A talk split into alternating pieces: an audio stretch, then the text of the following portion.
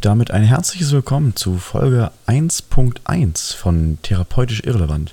Mein Name ist Cezanne und ich bin für die nächsten Minuten der Mann in deinem Ohr.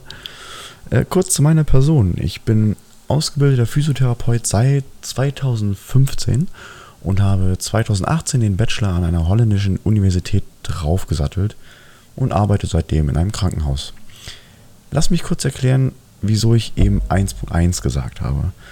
Vor ein paar Wochen, obwohl sagen wir Monaten inzwischen, habe ich mit meinen lieben Kollegen schon mal eine Folge aufgenommen. Diese ist, wie du vielleicht gesehen hast, auch weiterhin verfügbar. Die beiden haben sich das Ganze jedoch leider etwas anders vorgestellt, sagen wir es mal so. Und so kam es, dass ich mich neu organisiert habe und das Podcast-Projekt zunächst erstmal alleine weitermachen werde. Das heißt also, ich nehme dich jetzt mit in meine Arbeitswelt in die Welt eines Therapeuten und gehe dir persönlich auf den Keks. Sicherlich fragst du dich jetzt, was möchte er von mir? Naja, das Konzept dieses Podcasts ist es, dir nützliche Tipps und Tricks für die eigene Gesundheit mitzugeben. Außerdem möchte ich dich mitnehmen auf eine Reise durch die gängigen Krankheitsbilder, die es so gibt, und möchte dir diese auch genauer erläutern. Dafür ist es aber wichtig, dass du mir dann, naja, fürs nächste Mal sozusagen schon mal einen Anstoß gibst, worüber ich zum Beispiel reden könnte. Sicherlich finde ich auch alleine Themen, aber ich finde es immer besser, wenn man von außerhalb einen kleinen Input bekommt und es dann sozusagen auf die Hörer abgestimmt ist. Dieser Podcast soll sich allerdings nicht nur an Laien richten, sondern auch an Kollegen aus dem Berufsfeld Gesundheitswesen. Deshalb werde ich immer mal wieder über Studienlagen zu einzelnen Behandlungstechniken sprechen und somit den Begriff Evidence-Based Practice ins Spiel bringen. Ach ja, kennst du das Sprichwort, wer solche Freunde hat, braucht keine Feinde? Genau das habe ich auch wieder gelernt, als ich meine Freunde gefragt habe, sag mal, was würdet ihr gern wissen, wenn ihr einen Podcast über Gesundheit hören würdet? Und naja, wie soll ich sagen, wie das unter Jungs eben so ist, kam dann der ein oder andere nicht ganz so sinnvolle Vorschlag bei raus. Letztendlich gab es dann doch unter anderem einen guten Vorschlag von Marcel, und an dieser Stelle gehen die Grüße dann auch raus nach Barcelona. Lasst uns also heute simpel starten und über Anwendung von Kälte und Wärme sprechen und was wann davon hilft. Kältetherapie, also auch Kryotherapie im Fachbegriff genannt oder als Fachbegriff, im Fachjargon sagt man ja, mm, kommt zur Anwendung, wenn Schmerzen gelindert werden sollen. Ne? Die Durchblutung soll gefördert werden oder eine Entzündung soll gehemmt werden. Aus dem Profisport kennst du sicher diese große Eistonne, die nach dem Spiel genutzt wird. Ne? Das war gerade zur EM oder WM immer wieder sehr beliebt. Ich nutze dann im Alltag eher die handlichen Varianten, die sich dann Kühlpack oder auch Eislolly nennen. Verbrennst du dir also mal wieder die Hand am Herd, weil du deinen inneren Fakir testen wolltest, dann greifst du am besten also gleich zum Kühlpack oder hältst die schmerzende Stelle unter kaltes Wasser. Das macht man ja eigentlich schon instinktiv. Merkt ihr aber eine Sache. Akutes Kühlen hilft lediglich in den ersten ja, 15 bis 20 Minuten.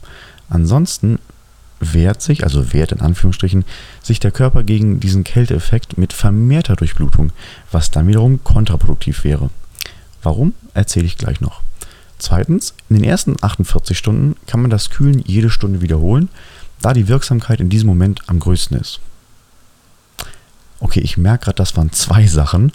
Aber egal, wäre ich ein Mathe-Genie, würde ich nicht das sein, was ich jetzt bin. Gut, also die zwei Sachen solltest du dir merken. Äh, so, wo war ich? Ach ja, durch Kühlung werden die Gefäße enger gestellt.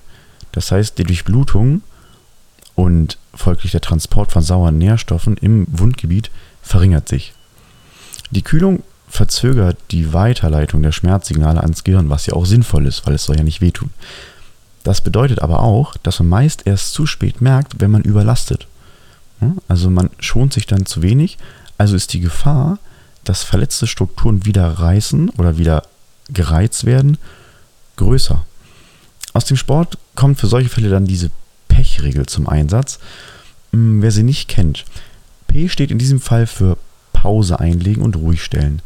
E für Eis auflegen, C, naja, ein bisschen umgangssprachlich Compression, eine Kompression anlegen, um Blutergüsse zu minimieren. Und zu guter Letzt H für Hochlagern, um Blutrückfluss zu verbessern.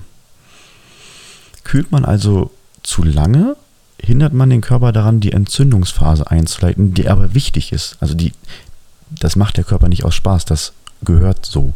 Ja, also man sollte wirklich nur kurz kühlen, damit der Schmerz und die Schwellung nicht zu stark wird, aber dann auch wieder diese Entzündungsphase zulassen. Denn im Blut werden dann sogenannte Entzündungsmediatoren zur Unfallstelle transportiert, die das Gewebe dann schützen und heilen lassen. Deshalb nur anfangs kühlen. Kommen wir jetzt mal zum Gegenteil.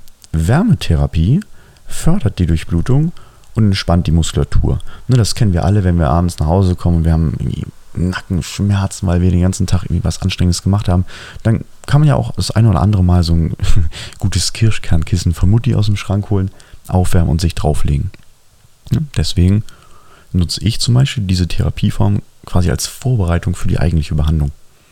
Wichtig zu wissen hierbei, es ist absolut kontraproduktiv, wenn du Wärme in akuten Entzündungsprozessen anwendest. Also wie in dem Beispiel von eben. Ja, das macht man ja instinktiv eigentlich nicht, aber vielleicht nochmal gut äh, zu hören. Jetzt kann man natürlich sagen, wieso? Du hast doch eben gesagt, dass durch Blutung gefördert wird. Das wäre doch positiv, wenn dann die Entzündungsmediatoren schnell an die Unfallstelle kommen und auch in großen Mengen dort arbeiten können.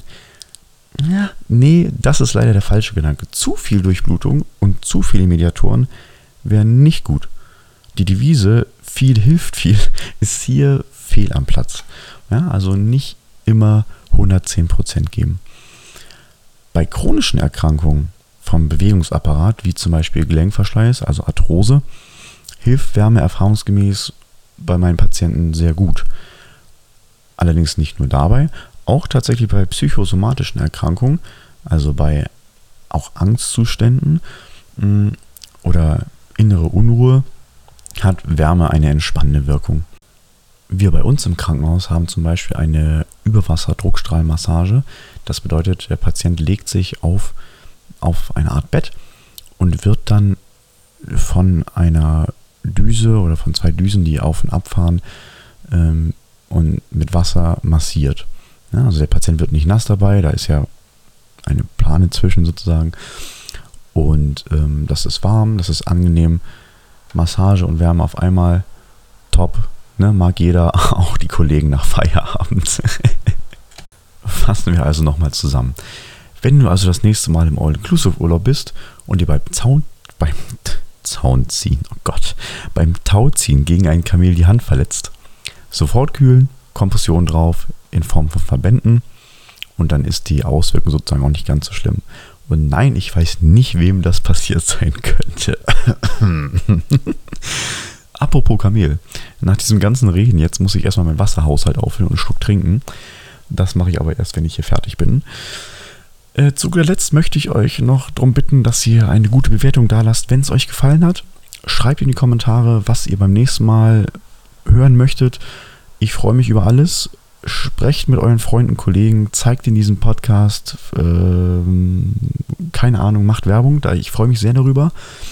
Folgt auf Instagram Therapeuten on Air, alles in einem Wort. Und dann seid ihr auch immer up to date. Danke fürs Zuhören, bleibt gesund und bis zum nächsten Mal.